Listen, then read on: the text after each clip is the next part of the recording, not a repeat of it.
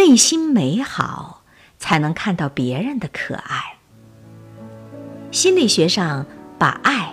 解读为自己内心的东西在对方身上的投射，也就是说，因为自己内心有美好的情感，才会在对方身上看到可爱；反过来也如此，因为自己内心有阴影，才会在对方身上看到不满和灰暗。所以，心理学家会说，人们爱来爱去，还是爱自己的那些东西。